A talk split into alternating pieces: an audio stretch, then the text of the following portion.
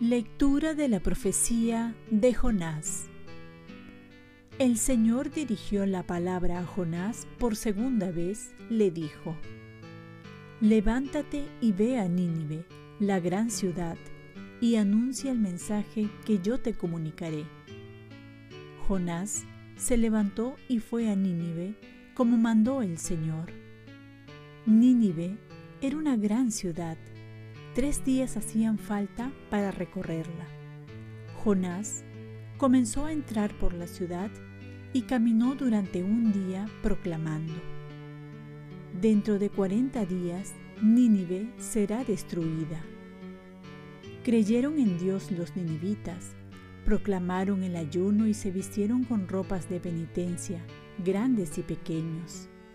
Llegó el mensaje al rey de Nínive se levantó del trono, dejó el manto real, se cubrió con ropa de penitencia, se sentó en el polvo. Después, ordenó proclamar en Nínive este anuncio por parte del rey y de sus ministros. Hombres y animales, vacas y ovejas, no prueben bocado, no pasten ni beban. Vístanse con ropa de penitencia hombres y animales invoquen fervientemente a Dios, que se convierta cada cual de su mala vida y de la violencia de sus manos.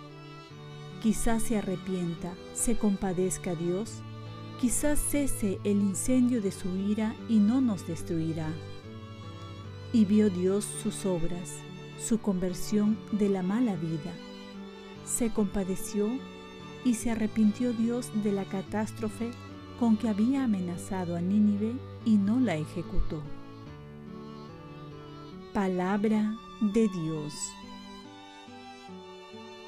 Salmo responsorial.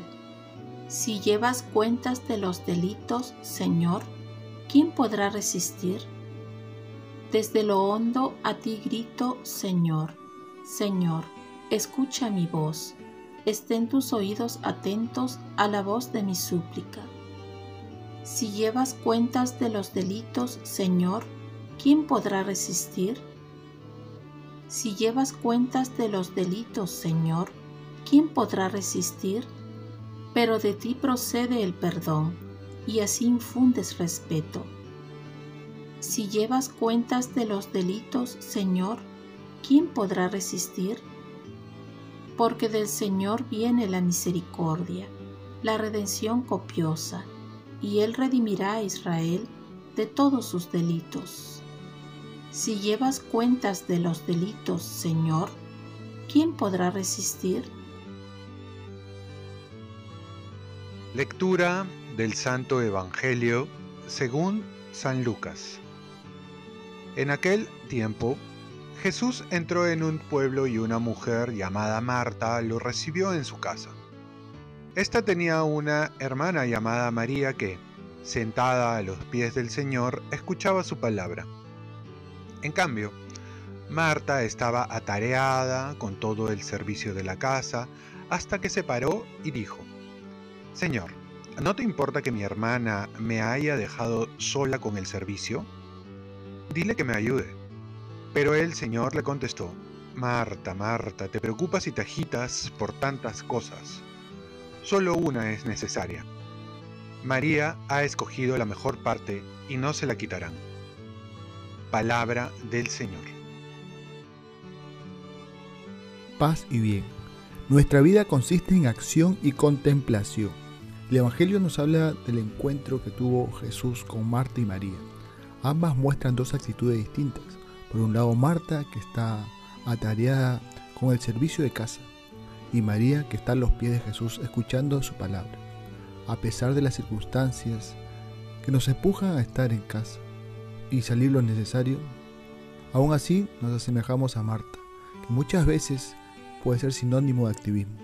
Esto es hacer y hacer, corriendo de un lugar para otro. No tenemos tiempo para vivir porque vivimos para trabajar y no trabajamos para vivir. Muchas veces descuidamos nuestras relaciones personales, de disfrutar una conversación, de estar con alguien que realmente, realmente es importante, contemplar la naturaleza, sumergirnos en el silencio, leer un buen libro, escribir un diario. Y esto lo perdemos por el activismo. Dios está presente, pero hay que saber escuchar como lo hizo María, que escogió la mejor parte. ¿Estás disfrutando de las cosas que Dios te quiere dar? Saber hacer un alto en la vida agitada es necesario. Es necesario escuchar a Jesús, no solo en la oración, sino también en tus seres queridos. Una llamada, una conversación, un momento grato con aquellos seres que uno tiene que agradecer, porque puede ser muy tarde. Jesús termina diciendo que María escogió la mejor parte y nadie se lo quitará. Y es que aquellos momentos gratos, sobre todo con el Señor y con las personas queridas, no nos los quitará. El disfrutar queda en el recuerdo, y el recuerdo en el corazón. Y así vendrán momentos difíciles, pero esos momentos bonitos y agradables nadie nos los quitará. Y esto será combustible, será una motivación para seguir adelante. Oremos, Virgen María, ayúdame a encontrar momentos para estar con Dios, con mi prójimo, con la creación, conmigo mismo y disfrutar de ello. Ofrezcamos nuestro día. Dios Padre nuestro, yo te ofrezco toda mi jornada en unión con el corazón de tu Hijo Jesucristo, que siga ofreciéndose a ti en la Eucaristía para la salvación del mundo.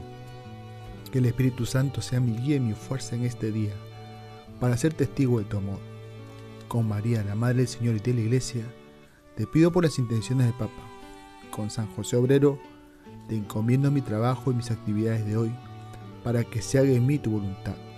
Y la bendición de Dios Todopoderoso, Padre, Hijo y Espíritu Santo, descienda sobre ti.